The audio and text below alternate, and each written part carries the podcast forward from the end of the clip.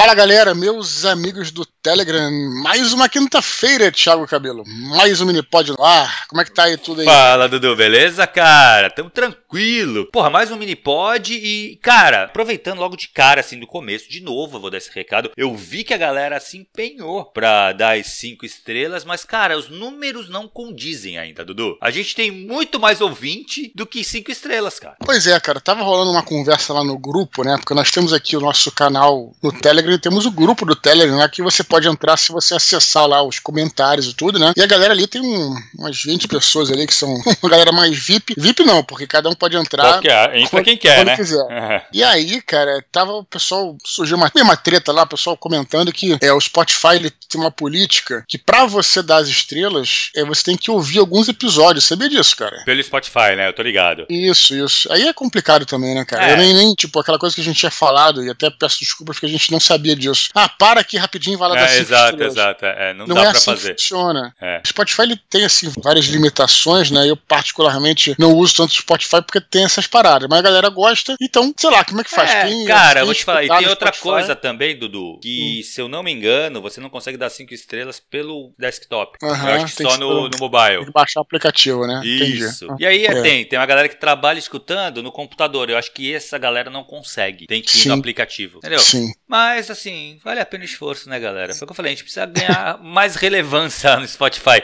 Mas assim, mas já, cara, já praticamente dobrou. A gente tava com Sim. 70 e poucos é, pessoas que tinham dado 5 estrelas. Hoje a gente tá com 130 e poucos. Então, assim, Ah, já pô, tá bom. quase Eu- dobrando. Mas, mas, cara, mas Dudu, a gente tem um alcance muito maior, cara. Tem mais de mil Sem pessoas dúvida. escutando a gente, sabe? Então, pode. Não custa nada, né? Se tiver lá, Sim. se tiver aí, pô, escuta um ou dois no Spotify, vai lá e dá, o, dá as 5 Sim. estrelas que faz uma grande diferença, né, cara? A gente sabe que Sim. isso dá relevância pra gente ali dentro. Mas vamos lá. É, eu, é, eu, eu particularmente acho que o Spotify pode evoluir ainda, ele pode, por exemplo, disponibilizar a possibilidade de baixar MP3, se- for uma, uma, uma vontade do produtor também, sabe? Eu sempre pensei muito nisso, cara. Enfim, mas eu acho que tem esses problemas todos de qualquer maneira. Caso você escute. Uma coisa legal que o pessoal tem feito, Thiago, é assim: escuta aqui, claro, acompanha nossas quintas-feiras, o nosso É. Minipod. É, no entanto, se o cara tem lá o aplicativo do Spotify, que muita gente tem, é ter muita gente escutando episódios antigos. Va- E vale a Isso, pena fazer isso. inclusive. né, cara? Exato. Sim, cara. Eu às vezes escuto porque a gente fala tanta coisa aqui, cara, Uhum. que e é muito variado, né, cara? Que às vezes tem coisas que passam, né? E, e a gente escutando até relembra. É, Sim, de verdade, sim, não dá pra sim. lembrar de tudo. É, e às vezes são dicas lá que chegam, não só que a gente oferece aqui, como dos nossos ouvintes. Então vale a pena, de repente, escuta, pega lá uns, o que você pode fazer, fica aí como sugestão. Se você também não, não vai, pô, se você não tem o aplicativo do Spotify, ninguém vai né, pedir pra você Lógico, baixar. não precisa. Mas se você já tem, é qualquer hora. É, escuta um episódio antigo, vê uma, um que você gosta. Pô, tem uns Isso. Que vale a pena escutar, cara, que são os, de, as vários, mas tem uns que são mais temáticos, né? Que tem o de, de sobração, né? Que a gente Ah, faz. é o- muito legal. Fazia Ela está chegando, inclusive. É, exato, né? exato. E aí, e aí vale a pena, escutem aí, vocês que são novos aí que entrou agora, procurem os Dia das Bruxas, né, que a gente lançou em 2020 e 2021. São três programas, sempre são três programas, vale a pena, escutem em É muito sequência. legal, é. e vale pra caramba, e aí vocês já dão lá o- o- as estrelas lá. Acho que Boa, vale. Beleza? Boa, boa, Dudu. Cara, e semana passada começou a pré-venda, né, cara, do box da Tetralogia Angélica. É isso aí, olha só, pré-venda aí do, do nosso box da tetralogia. Com aquelas capas É. lindas. Sim, a gente fez então, quinta-feira passada, a gente fez lá o, a nossa Sim, live no YouTube, né? o Chamamos o Marcelo Amaral, falamos sobre o projeto, foi muito maneiro, conversamos com a galera no chat, foi excelente. Tanto o link da live quanto da pré-venda, eu não vou colocar de novo aqui no descritivo deste áudio, porque já tá aqui várias vezes. Aqui tem. Uhum. Só você subir um pouquinho a timeline, você vai encontrar, se quiser assistir o link do YouTube, se quiser assistir, é, pegar o link para a própria Amazon, né? Que, que Uhum. tá disponibilizando é, os, o box e tal, tá aqui em cima. E aí a pré-venda, Thiago, ela vai até, a- até daqui a pouco, até o dia 8 de agosto. Vai acabar a pré-venda. Ah, já vai acabar a E semana, beleza, próxima vai- semana é. na outra, né? É uma pré-venda bem curta, e o que acontece é que, lógico, que depois do dia 8 vai continuar vendendo os boxes. Os boxes Sim. vão continuar vendendo. Depois, até quem só perguntou se os livros vão estar disponíveis avulsos, também vão, tá? Uhum. Só que tem o, o seguinte detalhe, presta bastante atenção. Só durante a pré-venda vão ter o, o- aquele brinde, que é o livreto com dois contos, né? Uhum. É bem simples o brinde, é, realmente é um livreto. É, e elas, o pessoal tinha ideia de fazer que, que, que brinde a gente faz, faz um, sei lá, faz um chaveiro, coisa do tipo. Falei, pô, cara, vamos fazer algo que, que tem o conteúdo extra, entendeu? Exato. Porque quem lê curte isso, né, cara? É um Uhum. conteúdo extra. E aí, então, esse livreto tem dois contos: é, O Último Anjo e Tempos Modernos. São dois contos dentro do universo. Na verdade, O Último Anjo nem é tanto. é,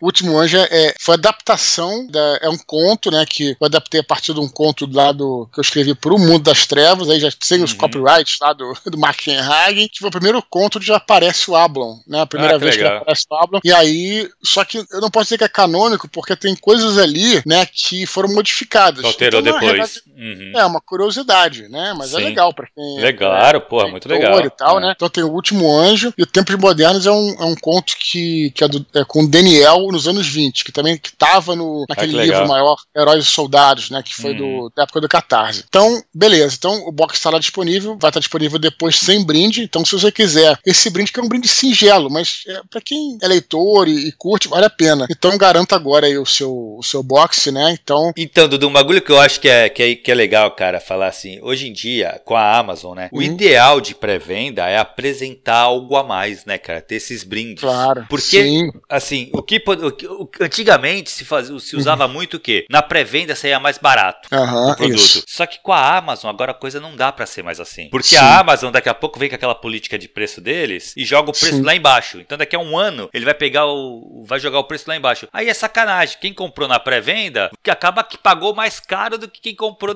um ano depois. Então Exatamente. o legal é tu dar alguma coisa para só pra quem comprar na pré-venda. Então isso Sim. eu acho muito muito muito muito legal mesmo e tá sendo muito praticado hoje em dia, Sim. que acho que é a melhor melhor forma mesmo, né, cara? Perfeito, e falando sobre isso, então, justamente, Thiago. E aí, no dia 17 de agosto, Já, né? né? Agora também. Já agora, 17 de 15 agosto. Dias, 15 e poucos daqui a 20 15 dias. e poucos dias, né? É. Começa então a pré-venda do Santo Guerreiro Eventos do Norte. O lançamento, ele tá para dia 17 de outubro, né? Ainda falta tempo, falta Hum. mais de dois meses, né? Só que, como você falou agora, a- as editoras estão fazendo essa política de pré-venda longa, né? Apesar de que, Uhum. como eu disse, no caso, foi uma sessão no caso do box, porque nem tinha como ser longa, porque a gente tinha lançado o livro na o box na Sim, Bienal. sim, então sim, ia é. ficar embolado, enfim, é um- foi um caso excepcional. Agora, esse produção lançamento, né? Como o caso de um livro novo e tal, estão fazendo uma pré-venda de dois meses. A pré-venda de dois meses é, é boa, cara, porque ela, como se fosse uma. Durante esses dois meses, é como se fosse uma campanha tipo do Catarse, Uhum. no sentido de que esses dois meses é o tempo que você vai divulgar, vai participar de. Aliás, fica aí a minha disponibilidade, quem quiser me convidar para participar de podcasts, de lives. Eu vou, durante aí, a partir da, da- do segundo é, metade de agosto, eu vou começar a divulgar pra caramba. Então vai ter. é, então vai ser para 17 de outubro, e portanto a pré-venda começa no dia 17 de agosto. A pré-venda foi o que você falou. É, ela vai ter os brindes, né, cara? Quem quiser, como no anterior, né? Vai ter o pôster, né? Do, que seria a capa do livro. Tem um mapa Uhum. né, que é um outro mapa, não é o mesmo ma- mapa diferente. Esse mapa vai mostrar com cores a tetrarquia ali. Eu já estou fazendo com o Marcelo esse mapa, que são é o governo de quatro pessoas, né? Do, no caso do, do Império Romano ali no, no final. E vão ter os cards das legiões, que são obviamente cards Sim, diferentes do primeiro livro, né? Então são cinco cards do primeiro livro, cinco desse segundo e cinco vai ser no terceiro. Então quem comprar em todas as pré-vendas vão ter, vai ter é, os 15 cards. Eu acho que vale pra caramba legal. pena, cara. É um É material irado, muito maneiro. Foi o que você falou. É talvez um pouquinho mais caro do que, pô, vai chegar lá no Natal. Não é Natal não, mas sei lá, é, os caras vão, porra, é, colocar um, um outro preço, né, pra, pra Uhum, baixar o preço. Mas não exato. vai ter nada disso. É Entendeu? isso, é isso, é. Então é, é- é legal você garantir o seu aí, pra, especialmente quem me segue, né? Porra, quem é fã. É bom ter esses. Acho que é uma coisa que pode até valer pro futuro aí. Sim. Então fica aí, fiquem ligados, porque a gente vai anunciar também, vai fazer várias coisas aqui. Temos é, uns planos de divulgação maneiros aqui, mas é, anota na agenda 17 de agosto com essa pré-venda de Santo Guerreiro Ventos do Norte. Cara, eu tô aqui fazendo a última revisão com a editora, tá muito legal, tô empolgadaço Show de bola, show de pra bola. conversar com a galera sobre, sobre esse novo lançamento aí, cara. Ô, Dudu, deixa eu aproveitar rapidinho, cara. Só fazer um, um- jabá meio que antecipado do, Sim. negócio da oficina literária. Cara, eu vou abrir. Vai ser um clube da oficina literária. Vai ser um clube sobre narrativas em si. Só que eu quero Sim. abrir com Santo Guerreiro Roma Invicta. E vai, Sim, a gente vai ler a galera que participar desse, desse grupo. A gente vai fazendo cartaz bonitinho também lá, de assinatura. Só que quem tiver nesse grupo, cara, o que a gente vai fazer a leitura coletiva do Home Invicta. E vai acabar, vai Mas ser fala, em setembro. Fala, fala, melhor sobre isso, cara, pra galera então, ter uma noção. Aqui, aqui na verdade, eu ainda tô. Eu ainda tô leitura, como é que é? Então, vai ser como, cara? Eu vou só passar. Mas eu quero fazer depois um negócio mais estruturado, Dudu, pra galera claro, explicar um bonitinho. Exato, exato. Mas basicamente o que, que vai ser? A gente vai ler o Home Invicta em setembro. Olha que foda, Sim. porque se vai lançar em outubro, cara, vai uhum. ser o, o, Quem não leu ou quem quer reler, eu vou. Sim. A gente vai fazer uma leitura conjunta e eu vou fazer algumas lives explicando uhum. o meu entendimento. E aí até uhum. ia te convidar, Dudu, mas isso aí deixa. De, depois a gente vai conversar. Pra participar de um Sim. fechamento, sabe? Porque a, a, minha ideia não é só fazer uma leitura como um leitor comum, e sim, sim. tentando entrar na cabeça do escritor. Quais as sim. estratégias que o escritor usou para criar aquela, aquela narrativa, entendeu? Então, assim, mas deixa que depois a gente vai aprofundar mais, a gente fazer um áudio só falando desse, desse clube aí, que eu já tô desenhando ele já faz um tempo, mas é um é um projeto que eu vou, pretendo voltar a falar dele daqui a umas duas semanas ou três semanas. É, essa live que você tá falando é live pra galera que tá no. Não que é tá live, no grupo, não, não é, não é, é aberta. Aberta, é, né? Não, não, é. Tipo, é, Tipo, um grupo de estudos, no caso, exato, né? Exato, é isso aí. Beleza, aceito o convite aí, não, não foi. não foi armários aqui, não. Não foi, é, surpresa. Só que, assim, acho legal participar da última live, né? Porque. Exato, de fechamento. Senão fica até, assim, vamos dizer assim, é, a pessoa fica até inibida, né? De falar sobre uhum. o autor com o autor. Faz muito sentido. É, não, não, eu acho Mas, legal assim, fazer o fechamento contigo, sabe? Sim. Isso vai ser muito legal, cara. Maneiro. Pode contar comigo aí, cara. Legal, legal, legal. E Dudu, Beleza? se liga, aproveitando também agora, tu tava fazendo, né, cara? Tu tá juntando o e-mail da galera pra mandar essas... Sim, ah, é. O link, exatamente, Thiago, ó, o link que tá hoje aqui, todo dia a gente deixa, toda, toda vez a gente deixa um link aqui, né? Uhum. Hoje o link vai estar no descritivo aqui, eu já deixei antes, mas eu vou insistir, né? É um reminder né, que é um, é um link que você vai clicar, vai entrar numa interface e você vai deixar o seu e-mail lá, né, que isso vai, esse, esse teu e-mail vai chegar para mim, né, é para o teu mailing de vocês, deixando bem claro que a galera morre de medo, né, de botar e-mail e qualquer uhum. coisa assim na internet, é, e não é newsletter, tá, não vou passar na, isso para ninguém, seus e-mails para ninguém, é só um banco de e-mails que eu, que eu tenho, que eu escrevo diretamente para a pessoa, né, é, às vezes no máximo assim, duas, no máximo, no máximo três vezes por ano, sabe, uhum. é quando tem um grande de lançamento. Sim. Quando tem uma, um evento, tipo a Bienal, sabe? Eu falo, galera, pô, vamos nos encontrar, tal, etc. Porque hoje em dia, a gente já falou, né, cara? Mídias sociais tem aquela coisa de o cara não vê e tal, às vezes não, não, não, pega tudo, e e-mail não tem esse risco, entendeu? Exato, vai estar na Então, assim, é, a galera fica morrendo de medo, ah, mas aí vai me mandar meio sempre, que saco, vou mandar pro spam. Não, cara, é, é, esse mailing que eu tenho, na verdade, eu disparo ele geralmente uma vez por ano, cara, né?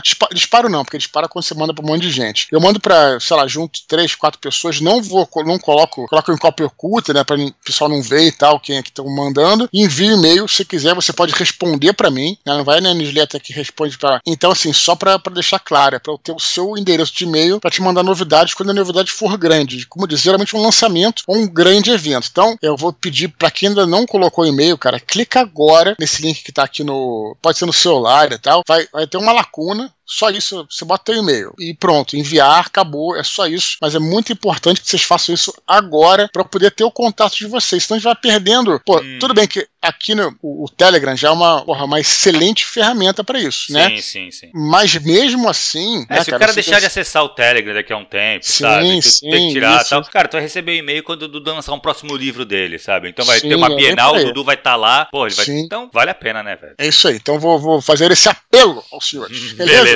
Dudu, e amanhã sai um outro áudio, né, cara? Ah, cara, vamos fazer que aí vai aí, ser, Esse aí vai ser pra, pra anunciar uma coisa que a gente já vem falando de alguns mini-pods, né, cara? Que é o Exatamente. nosso projeto aí em conjunto, juntos, que vamos fazer, que é o mini-pod contos, cara. Sim, então... fiquem ligados, fiquem ligados que amanhã, na sexta-feira, a gente vai divulgar esse áudio, né, cara? Uhum. E quem quiser já prepara os seus textos aí. Na verdade, não tem pressa, né? Mas assim, é, já, já deixem pensando que, que vocês, quem quiser fazer uma divulgação maneira, a gente vai explicar tudo, já falamos várias vezes, não vou, não vou estender hum. agora aqui, vou me estender e amanhã a gente vai deixar tudo explicadinho, tintim por tintim, para quem quiser participar desse projeto. Ah, a galera não vai nem dormir, hein, cara, esperando amanhã. Agora.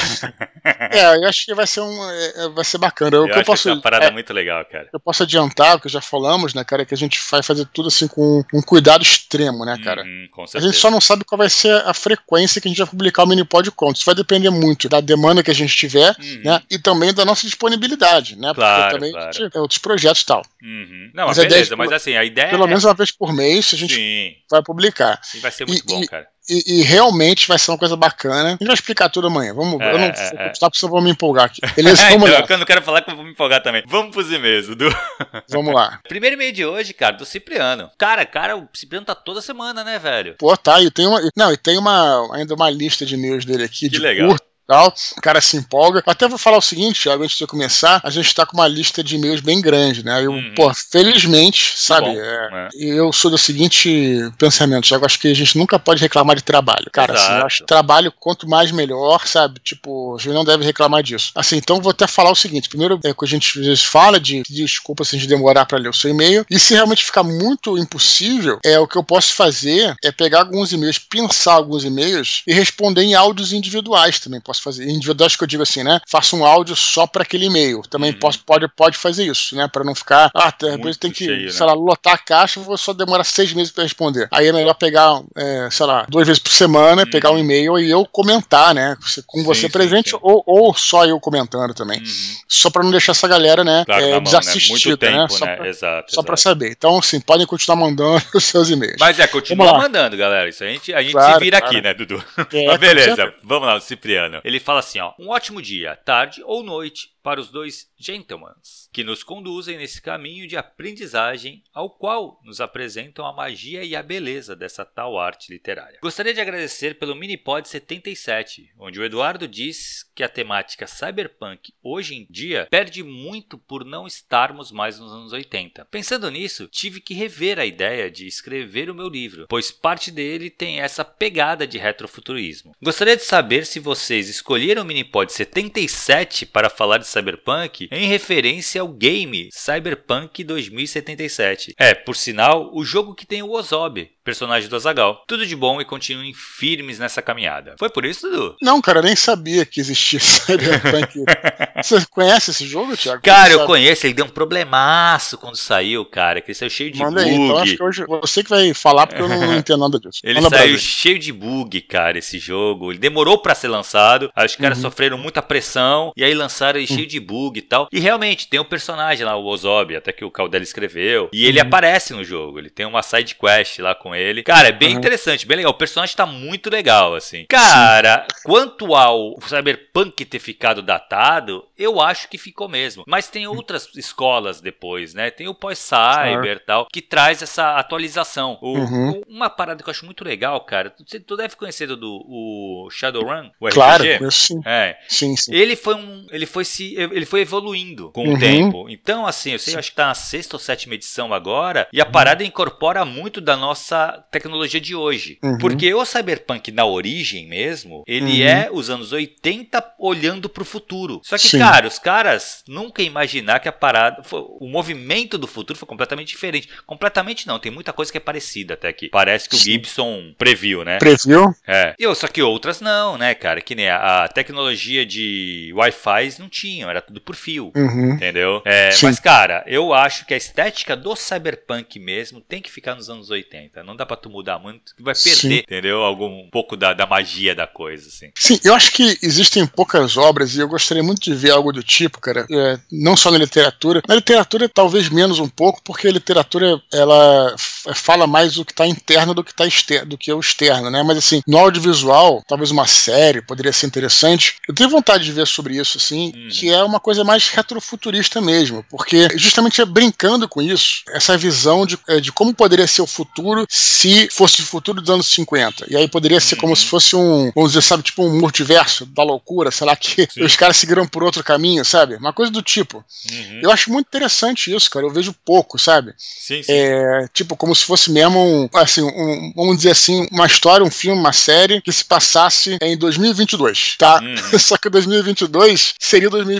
imaginado nos anos 50, sabe? Exato. Mas essa- esse já seria um. É, é, não ficaria estranho, porque esse já seria a proposta da produção, entendeu, cara? Uhum. Você tá entendendo? Tipo, uma Sim. coisa muito mais, é, vamos dizer assim, um- um- uma, uma série que, é, aliás, foi dos primeiros áudios que eu fiz aqui no, no Telegram, não é bem isso, tá? Não é isso não, mas arranha um pouco nessa brincadeira é a Battlestar Galactica, que é a história de uma, enfim, de, de uma, uma espécie de um porta-aviões é, espacial, né, que a própria Battlestar Galactica, ela, tá, ela é antiga e ela ainda funciona com válvulas, né, enquanto até outras naves são mais modernas, ela funciona com válvulas, com mostradores e tal. Ela brinca um pouquinho com esse, não é, não é bem isso, mas brinca um pouquinho com esse negócio de retrofuturismo. Então, assim, por que eu tô falando isso? É porque eu tô viajando falando essas besteiras todas, porque eu tô dando uma saída pro Cipriano, entendeu, cara? Se a, a história dele, não é- ele não precisa, como você falou, ele não precisa mudar a temática do que ele tá Exato. escrevendo, apenas faz adaptação. Ou de repente você pode falar, como eu te fa- falando, beleza, é uma história de cyberpunk, por exemplo, clássica, exatamente dos anos 80, mas você começa com esse mote. Né, a, a coisa evoluiu a partir do de outros parâmetros. Poderia ser uma ideia também, tá Uhum, entendendo? Exato. Porque que eu tô te falando, quando você fala, por exemplo, é do Blade Runner, Blade Runner 2019, né? Não era 2019 que passava o Blade Runner? É 2019, Não, eu acho. primeiro. que é, é, exato. Olha só, cara. É dois- 2017, 2019 que passava o Blade Runner. Claro que é bem diferente. Uhum. Mas e se você pensasse algo do tipo, mas que fosse em 2019 mesmo? Só Sim. que a, a evolução passou por outros parâmetros, entendeu? Só, É. só tô viajando aqui pra dar Não, uma. que, né, eu acho que o, o Blade Runner, o Blade Runner é um bom exemplo, Dudu. Porque assim, os caras imaginavam que nessa época teria carro voador. Sim. Que não tem. Só que os Sim. caras não imaginavam no celular, que praticamente é um computador que a gente carrega no bolso hoje. E ninguém Sim. tem um celular lá, entendeu? Então, assim, até as tecnologias, lógico elas vão vai, vai ser diferentes. Os caras não vão conseguir prever tudo. Eu acho que o legal é realmente você pensar nisso. Você dar uma. Você criar a estética baseada no. O, cyberpunk mesmo, se você não puxar pros anos 80, você vai perder a essência dele. Sim, é Mas você falando, pode. né? É, você pode trabalhar isso trazendo. Como que seria? Entendeu? Sim. Imaginado. What if? What if? É, é né? isso aí, é exatamente. Uhum. Perfeito. Uma Legal, parada- bem legal. Uma parada que você falou do, do- É que tem assim, você falou do Gibson, né? Que tem coisas que ele Uhum. previu, outras que ele errou, né? Vamos dizer Sim. dessa forma. O, o Blade Runner, né? O clássico, né? Tô falando do- dos anos 80. Ele tem uma coisa que é muito louca, cara, mas que hoje em dia faz sentido. Vou falar só um recorte de um detalhe aqui, que se vai lembrar. Lembra que em certo momento ele encontra umas fotos enquanto ele tá investigando e tal. E ele coloca uma dessas fotos no aparelho e a foto começa a, ele começa a aumentar a foto de maneira que ele, a foto era de um tipo assim de um apartamento, né? E ele Uhum. começa a a caminhar pelo apartamento a partir Uhum. daquela foto. Você lembra disso? Dessa cena? Uma parada que eu nunca entendi. Achava meio surreal, né? Como é que poderia isso, o cara caminhar pela foto e tal? E, cara, não é que hoje isso é possível, Realidade cara. Você- aumentada, exato. não, não só realidade aumentada, mas, por exemplo, uma foto que você faz, se dispara e ela pega todo o ambiente, né? Você não pode, Sim, você sim. pode fazer isso com o celular, por exemplo, Uhum, né? Sim. É, Você marcou um ângulo, mas você consegue ah, visualizar todos os ângulos, né? Tipo assim, é, Uhum. 360 graus, Dá ou, 360, enfim, exato. como se fosse mais, mais fera, né? Então, assim, é engraçado porque eu não entendi aquilo. Uhum. Hoje em dia, pô, quem não pode garantir que a foto tinha alguma, algum sensor lá, que seja, né? Exato, que é isso. conseguir entrar e tudo. Então, engraçado, né? Que são umas coisas que às vezes os caras acertam num, nos pontos, né? E o grande lance dessa ficção científica, onde ela sempre acerta, e é por isso que a ficção científica, apesar dos tecnobubbles, tem que ir por esse lado, é as questões humanas, as questões sociais, né? As questões Sim, políticas. sim. Isso você fazendo uma, uma alegoria, ela vai acertar sempre, né? Sim. Sobretudo em questões internas, né? Eu sempre Uhum. falo a história do Asimov, robôs dele, né? Que aquilo ali é universal, cara. Porra, universal. Aquela história do, do Asimov dos robôs e se rebelando contra a programação. Já falei isso em várias entrevistas, inclusive. Então, enfim, é,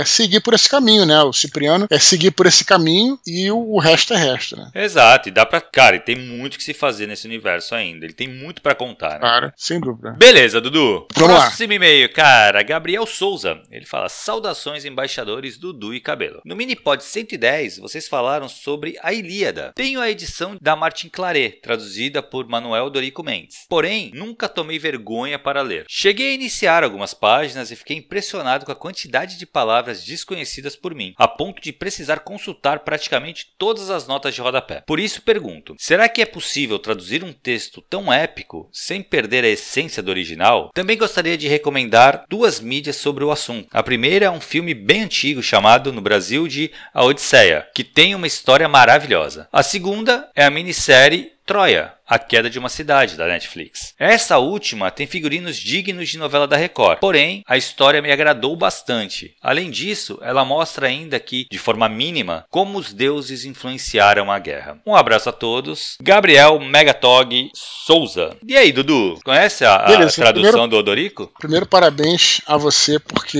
é o seguinte: é, a emissora é Record e a editora é Record, né? Só pra, só pra deixar bem claro, você acertou em cheio aí, cara. Porque você fala, geralmente você fala certo, né? Fala É. editora Record e a, a, a emissora é Record, né? Então, Uhum. só pra. Parabéns aí pela tua coisa. Cara, eu, eu não, não, não li o Odisseia, então eu não sei se essa tradução é boa ou ruim. Tem gente que gosta das traduções da Martin Clareia, tem gente que não gosta, detesta Uhum. e tal. Eu não sei, não sei dizer assim. É, não posso opinar aí sobre isso, né, cara? O que eu posso dizer aqui sobre essa coisa que ele falou, de perder é muito do que, tá, do que no original, né? O que você, especialmente a- quando é época, na tradução, eu não sei, cara. Eu acho que na tradução sempre se perde, mas aí que tá o, o- lance do tradutor, de, é isso que eu, que eu sempre falo, de entender a essência daquela obra. É claro que a- as palavras vão mudar, o idioma vai mudar, isso vale. Já falou várias vezes aqui, Thiago, isso vale para livro, para filme, e, e- e, na verdade isso vale, cara, para qualquer história original que você vai escrever. Também já fiz um, já fiz um áudio antigo sobre isso, até citei Madman e tal. É sobre o que, que é aquela história. Qual é a essência daquela história, sabe, cara? É, é isso que o artista, o tradutor também é um artista, é um profissional, um técnico, mas também um artista, um escritor, afinal de contas, tradutor não diz que ser um escritor, que é você detectar qual é a essência daquela obra, né? Hum. É, e, e aí você tem que ver, né? Se, é, e aí você vai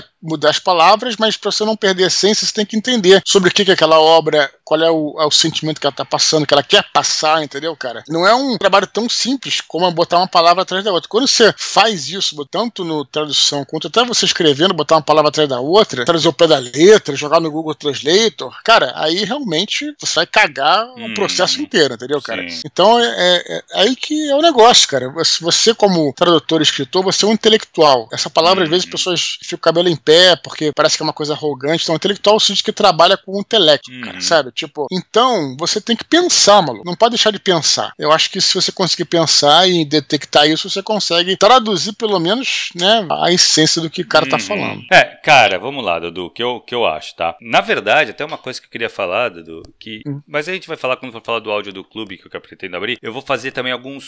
é, como é que se fala? Workshops de. que eu tenho já, na verdade, com o Fábio, aquele amigo nosso. E um que a gente faz vai fazer é da Ilíada, que a gente já apresentou algumas vezes e a gente quer fazer de forma virtual. Mas quando chegar na próxima, eu falo mais sobre isso. E lá eu, eu vou te eu cantar falo. pra fazer um, um, um pra fazer um, um- um- Desconstruindo. um- um- é, uma- pelo menos uma propaganda desconstruindo e Com tal. certeza, velho. Então, o que acontece? O. Cara, Gabriel, você pegou uma das traduções mais difíceis, que é a primeira tradução para português do da Ilíada. Então, é uma tradução muito antiga, ela é difícil mesmo, ela é muito boa, tá? O Odorico Mendes, ele é um tradutor muito, muito bom, mas ele é difícil, ele é bem complicado. É... O que acontece? No caso da Ilíada, que você falou, putz, se perde muita. Cara, perde muito, lógico. Qualquer tradução perde muito. Quando a gente fala ainda de um épico inverso, tu perde muito mais.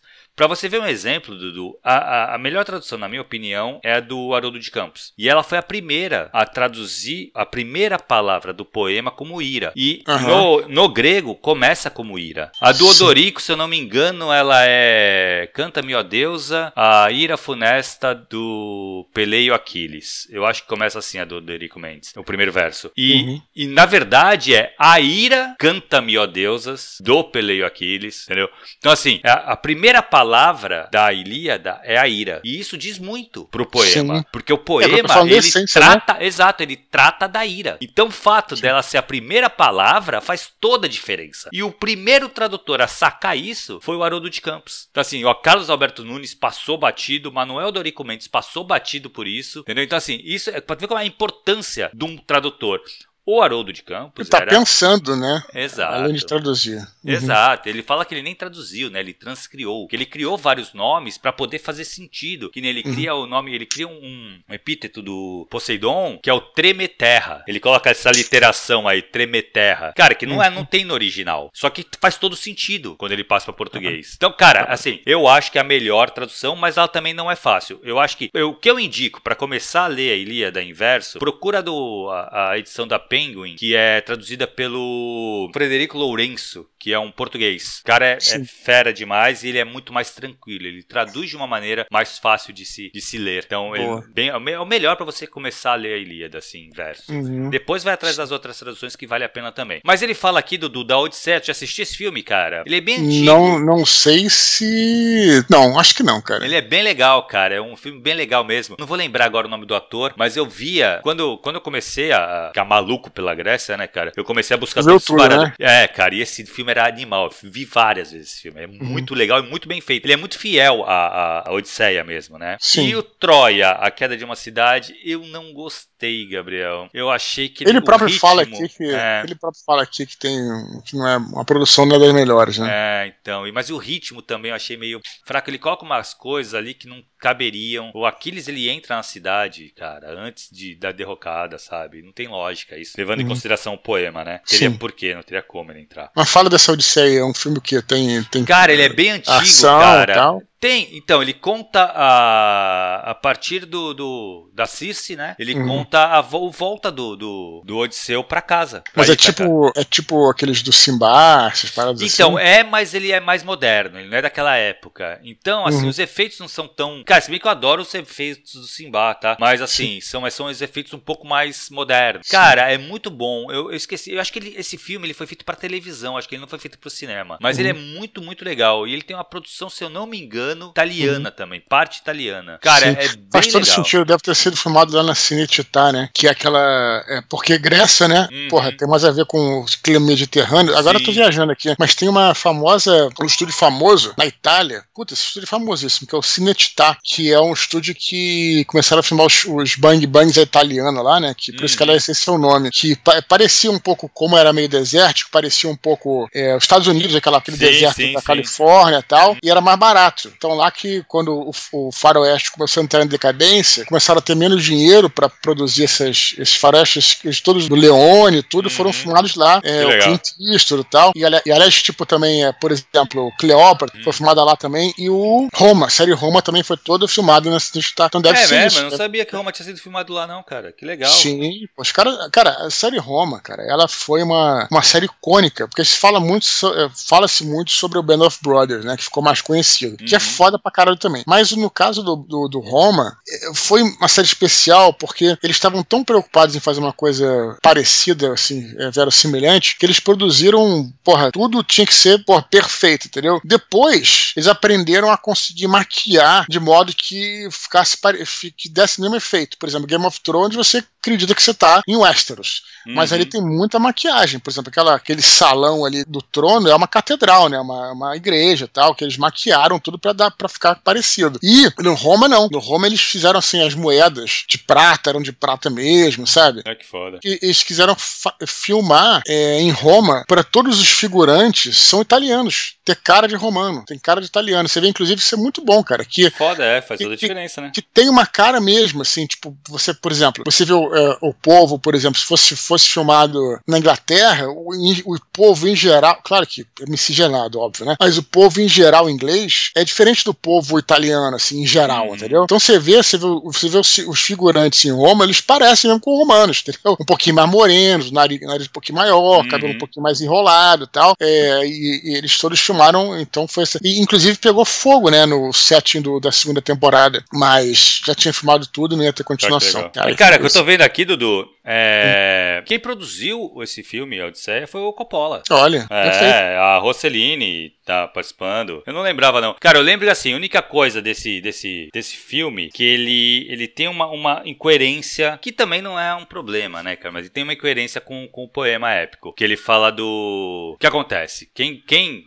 vence, né? Quem é o grande responsável pela vitória grega na, na Guerra de Troia é o Odisseu, que é a, part, a ideia do, do, do, cavalo é dele. Uhum. E aí, quando eles tomam a cidade, ele vai e desafia os deuses, fala que ele é tão bom quanto os deuses. E por causa uhum. disso que ele é amaldiçoado para voltar para casa. E na verdade uhum. não, ele tá voltando para casa, ele para lá na ilha, que eu esqueci o nome agora, e ele fura o olho do Ciclope, que era filho do do, do, Poseidon. E aí o Poseidon não deixa ele voltar. Então é por isso que ele não pode voltar pelo. pelo é o famoso famoso fura-olho, né? né? É, o fura-olho. Furou o olho do cara, ferrou, né? E a cara do Odisseu, seu fura-olho, né? Mas o filme é muito Pô, bom, eu, cara. Procura, é de 97, olho, né? se eu não me engano. Ah, então é recente, então, é né? recente, é recente, é de 97. Ah, tá. Eu tava imaginando um negócio tipo Hey Harryhausen lá, tipo Velocidade do Ouro e tal. Não, não, não. E é bem legal, Dudu, bem legal mesmo, assim. Ele é muito bem feito. Foi pra televisão, foi o que eu falei, não é um filme pra cinema. Então, lógico, não tem tanta grana envolvida. Mas, cara, ele é muito bem feitinho mesmo, de verdade. Hum. É, o... Antigamente a gente tinha pouca referência, né, cara, sobre essas coisas que a gente gostava, Sim, né? É, exato. É... E outro dia eu tava reunindo alguns filmes antigos, assim, né, que a gente, por exemplo, aquele Dragon Slayer, né, o, uhum. o como é que é? O, o, Dragão e o Feiticeiro da Disney, lembra? Uhum. Era uma das poucas coisas que a gente tinha. É, exato, que tinha pra... Exato, exato. Referências de dragão, né, é, né, cara? É, é, pode crer. E, e, continua sendo interessante até hoje esse filme. É bem sombrio, por sinal. Vale a pena conferir pra quem gosta. Enfim. Legal, show de bola. Bem legal, cara, o e-mail dele. Puta, adoro. Entendeu? Falando de Ilíada, podia ficar aqui a noite toda. Mas vamos essa lá. Ideia, essa ideia seria, né? No, é, workshop, né? Exato, exato. Pô, workshop a gente vê que a gente apresentou aqui deu 4 horas e meia de workshop. Porque o Fábio pois fala é. pra caralho. Mas beleza, vamos lá. Próximo e-mail e último e-mail de hoje, antes das curtinhas, Vanessa Campos Silva, de Goiânia, Goiás. Ela fala assim: Olá, queridos Eduardo e Thiago. Como vocês estão? Espero que tudo bem. Ouvindo o Minipod 111 e relembrando outros em que vocês falaram sobre a questão do protagonista, me peguei pensando sobre as crônicas de Arthur, de Bernard Cornwell.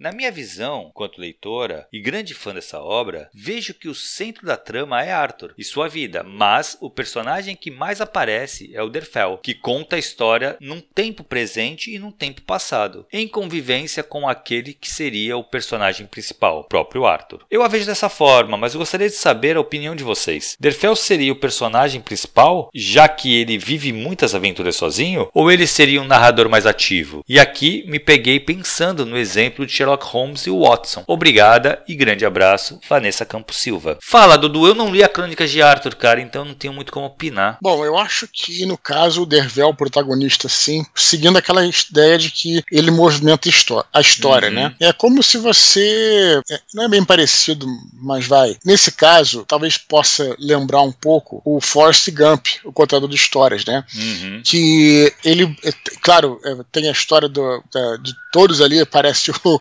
aparece o, é, os presidentes americanos, ele fala com várias pessoas e tal, passa por várias situações, mas ele movimenta aquela história dele, né, cara? Pelo menos uhum. a, a, uhum. história que eu tô falando não é a história geral, mas a trama tá desenvolvendo. E não tem a menor dúvida de que o Dervel movimenta a trama do, do Crônicas de Arthur né, cara? Uhum. Então, assim, e, e, não vou dizer que, claro, que, que, que, uh, que o Arthur ele não seja importante, mas ele é secundário, né? Ele, ele é, quem é, a visão de tudo é do próprio Dervel e ele que sente as coisas, ele que movimenta. Então, assim, é uma dúvida razoável, mas eu vejo como uma, é, como a história, a trama que funciona a trama do Dervel. Se o Dervel morre, não tem mais história. Ah, né? Bom. Se o, e se o Arthur morre, a história continua como é o caso ali, né? Quer dizer, continua ele, ele que está escrevendo Dervel no, no futuro, né? Uhum. Então, eu, a minha opinião, pelo menos técnica, vamos colocar assim, sobre uhum. isso. O protagonista é exatamente isso, né, Dudu? É o cara que leva a história para frente, é o cara que movimenta Sim. a história, é isso. Eu Sim, acho que é aí é. que tá a hora. A maneira de você sacar bem quem é o protagonista tem duas coisas, né? Quem aprende mais e isso. Uhum. Quem é ativo, quem é que faz a história andar para frente, entendeu? Sim. Esse é o protagonista, normalmente. Você pensa assim. Deveria ser, pelo menos, tá? Pensa assim, é, se é, o Sherlock Holmes morre, não tem mais história.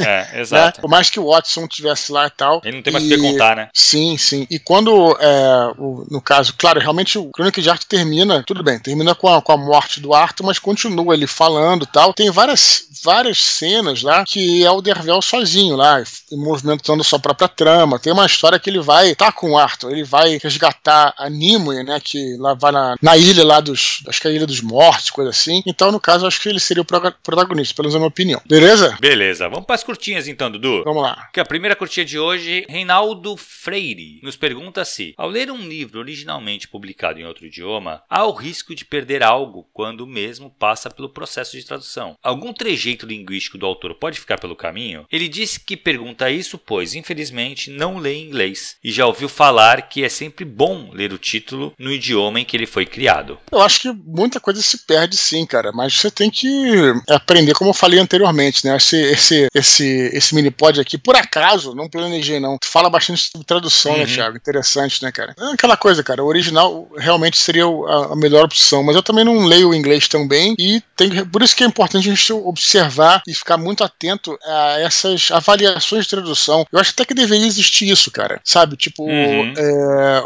é uma coisa que eu vejo que eu não vejo lugar nenhum, né? Eu vejo muita resenha sobre a história, sobre a obra, mas seria interessante, aliás, fica aí a dica, quem quiser abrir um, um site, um YouTube, um canal sobre isso, você lê, lê, no original, né? Vai dar mais trabalho. Mas o cara que conseguiu. Tem que ler duas vezes, três vezes. Né? Uhum. O, o, né? Ler três vezes e fazer essa, essa, essa, essa avaliação, porque, de novo, tradução faz toda a diferença, cara. A tradução toda. pode destruir um texto, Exato. como pode. Até tem livros que dizem que a tradução melhora o texto, né, cara? Uhum. Então. Sim, sim. É, na verdade, assim, a gente tem alguns autores, alguns tradutores que são bem reconhecidos. Paulo Henrique Brito é que é, porra, o cara é um gênio da tradução. O, o Haroldo de Campos era também maravilhoso. É, a gente tinha a, porra, entrevista com o vampiro, quem traduziu foi a. O nome dela? Clarice Lispector. Clarice Lispector. Então, assim, Sim. a gente sabe que, assim, tem alguns que tu sabe que tu pode ir mais na confiança, porque já uhum. tem esse nome, né? Mas, sim, Reinaldo, o, a tradução, é, estima-se que a tradução você perde 20% do original. Uhum. Olha,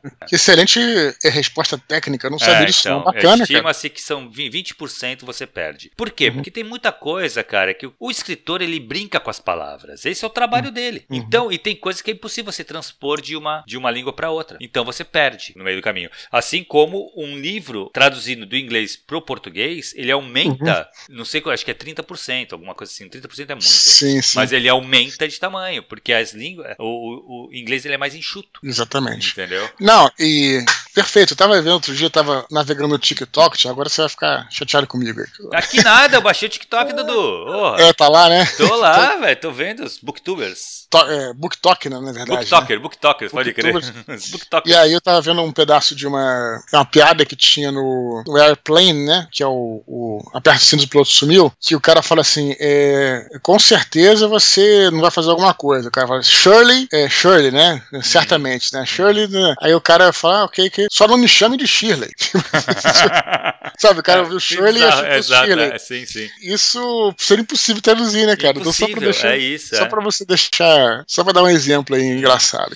Cara, então, eu, eu conheço te... tradutores que, cara, eles fazem ginásticas mentais para tentar fazer um paralelo de piadas, cara. E não vai, nunca vai ficar Sim. igual. E os caras Sim. têm que fazer uma ginástica mesmo para criar alguma coisa que lembre, pelo menos, que ali é uma piada, entendeu? É muito difícil, Sim, no, cara. Muito no Máscara, né? No Máscara tem o. Também o cara. O Máscara tá fugindo. E essa é uma coisa boa de tradução, né? Que o Máscara tá fugindo, aí o policial fala freeze! Né? Hum. Freeze é, é, é um, diria, em termos, fique parado, né, cara? Sim, Pare. Sim. Isso, pô, mas é congelar, né? E aí, como é que o cara vai traduzir? O cara mandou bem, o, o é, tradutor. Ele falou, fica frio! Aí... Ah, tá vendo? Então, isso aí, ó. Legal, porra, né, Olha cara? só. Mas olha é. que foda, cara. Difícil. É. E não é o mesmo sentido, né? Porque ficar frio é diferente de você mandar parar. Não, mas Ele assim, tentou, mas, mas, mas é, funcionou, ginástica. Funcionou. funcionou. exato. Mas pra ver como é difícil fazer isso, cara. Sim, sim, é, sim. Mas bem legal, bem legal. Mas sim, Reinaldo, se você tiver oportunidade de ler no original, você lê no hum. original. Mas, cara, hum. se você não tem também, assim, lê em português, procura bons tradutores e lê hum. boas traduções. É, se você não tiver que estudar a obra tal, aí o original não é tão importante assim, né, cara? O que vale mesmo é a história tal. Beleza? Beleza. Próxima curtinha. Wagner Vasconcelos lembra que o Eduardo disponibilizou uma lista com seus 15 romances favoritos e propõe uma brincadeira. Se algum daqueles autores morresse no meio da produção de uma daquelas obras e deixasse o Dudu incumbido de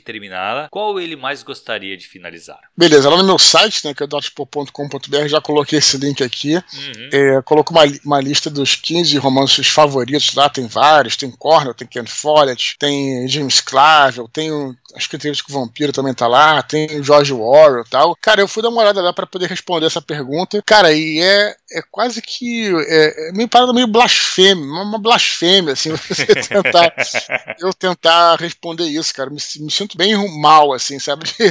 Pô, como é que eu vou me comparar com esses caras? Mas aí eu vi que uma das obras que tá lá é o, os livros do Conan, né? O Conan o Bárbaro e tal, né? Uhum. Que é o volume 1 e 2 lá, que, enfim, seriam as obras completas, né? No caso caso do, do, do Conan, escritas pelo Howard, né? É, não querendo comparar ele de forma alguma, mas eu, eu coloquei da seguinte forma, Thiago. Me sentiria honrado em escrever um, um conto no universo do Howard. Eu, eu acho que eu conseguiria sabe? Porque eu acho que eu entendi a essência daquilo. Eu, eu, é, se fala muito sobre isso, a gente volta sempre aqui e tal, sobre uhum. essa questão da essência, né? E eu fico muito feliz em ver como é que no caso do Conan, né, ele conseguiu bons herdeiros é, literários, sabe, cara? Você tem, por exemplo, uh, o Sprague de Camp, uhum. né? Tem o Lynn Carter, que são dois caras que eu já li tu, muitas coisas, tudo, tudo, não vou dizer, mas já li muitas coisas dele. Nos quadrinhos tem o Roy Thomas, era o, ele era o roteirista da Espada Selvagem de Conan Não só adaptava perfeitamente a história do Howard, como criava histórias. E eles entenderam, cara. Você vê que, de fato, você observando os contos originais e essas histórias feitas por esses caras, que são excelentes escritores, você vê que tem unidade, sabe, cara? Uhum. Você vê que o Conan ele age da mesma forma. Que, que isso, é, cara, isso é, é não é fácil você chegar nesse ponto. Não, você tem que criar o personagem muito bem, né, cara? Tem que criar não, um você, personagem que. Você coloca uma situação que não estava nos originais, entendeu, cara? Uhum. Você, então você não pode só emular. Você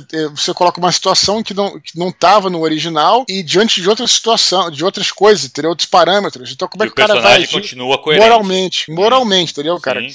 Por exemplo, o Conan para mim é um Chaotic Good. E o cara segue isso sim, direitinho, sim. entendeu, cara? Uhum. É, é, incrível, assim, tipo, a maneira como eles. Então eles conseguiram emular não só o personagem, como também as histórias, né? Com aquele hum. clima todo, às vezes um pouco árabe, por aí vai e tal. Tem muita coisa de mil e uma noite que o Howard pegava, tudo. Hum. Então, assim, e aí eu sempre fui muito fã, li praticamente tudo. Do, do, do Howard eu li tudo. Tanto nos. É, claro, que o original é, é, é, é conto, né? Mas as adaptações também, tudo. Então, é, e até usei muito disso no, nos meus livros, né? No, no Parece Perdido aquela história do mundo antes do dilúvio, tem muita uhum. inspiração uhum. na área boreana e tal. Então, o que eu poderia melhor, fazer melhor aí, eu acho que seria escrever um, é, um conto, né, no, no universo do, do, Aí eu acho que eu conseguiria, né? Não seria. Ah, cara, e não, não, não, desafio, não, não seria uma afronta hum. ao nosso querido Robert Howard aí. Bem legal. Eu acho que tu conseguiria certeza, não tem nenhuma dúvida, Dudu. Beleza, Dudu, última curtinha. Victor F. Martins diz que está planejando escrever um romance histórico onde haverá presença de visigodos e gostaria de indicação de documentários e livros sobre o assunto. Cara, eu não conheço nada, Dudu, disso. Pois é, eu também não, não saberia indicar nenhum livro em específico. Eu indico o seguinte, né, cara? É,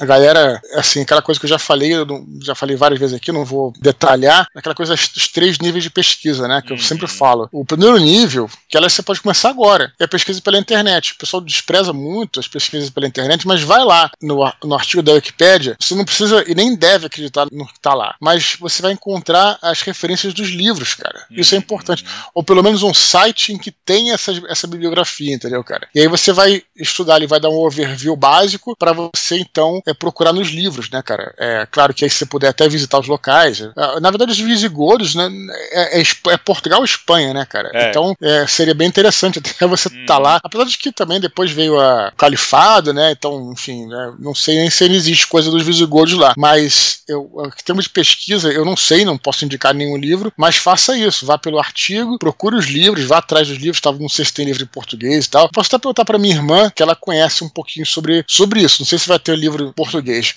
Eu acho, cara, essa história dos. É, eu sei um pouco, porque é, no, no Santo Guerreiro, eu tô falando até. Ó, na spoiler do terceiro, cara. Eu já, já tô começando.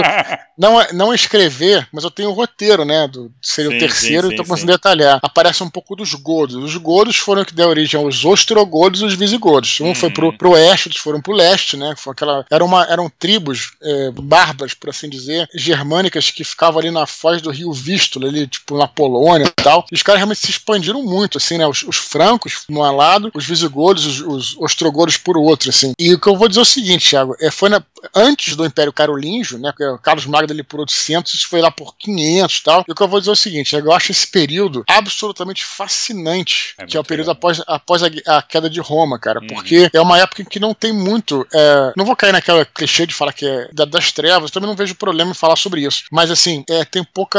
Tem, é, tem pouco, pouca coisa escrita, é, vamos dizer uhum, assim. Pouco documento, né? Pouco documento sobre isso. E eu acho fascinante, cara. Fascinante, sim, porque sim. deve ter acontecido muita coisa. E, tem, e deixa deixar aberto, né, cara, pra escrever também, isso que é a vantagem. É, tem pouco documento porque os romanos documentavam tudo, por ter uhum. um... A questão toda é essa, né, vamos, vamos lá. É, antes que a galera reclame aí que tá falando que dá das trevas, o cara não é isso. Assim, quando você tem uma, uma potência central, né? Geralmente você tem uma cadeia de comando. Então, quando você tem uma cadeia de comando, você tem que prestar contas uhum. àquele, àquela, àquela hierarquia. É isso, ali, é, né? Os romanos faziam justamente isso. Eles tinham lá os seus prefeitos, seus governadores, né, seus oficiais, é, tinham, enfim, os, é, os, os, comandantes e tal. Então, o que acontece? Cada um tinha que prestar conta. Então, você tinha que registrar as paradas, né, cara? Uhum. Portanto, isso criava uma cadeia de conhecimento, tá? Claro, não vou claro. de novo, ninguém precisa ficar puto comigo, não tô falando de dados das trevas. Aí, uhum. beleza. Quando você eh, não tem um, é, uma parada. É, o Elias que foi, foi que aconteceu, inclusive, em, na Portugal mesmo, as grandes navegações, né? É, foram dando, um salto aqui, aconteceram porque era um país unificado, né? O resto da Europa uhum. estava em feudos, entendeu, cara? Então isso faz, isso faz diferença. Então, ali, quando você tem essa queda de Roma, o que acontece é justamente que essas tribos são tribos que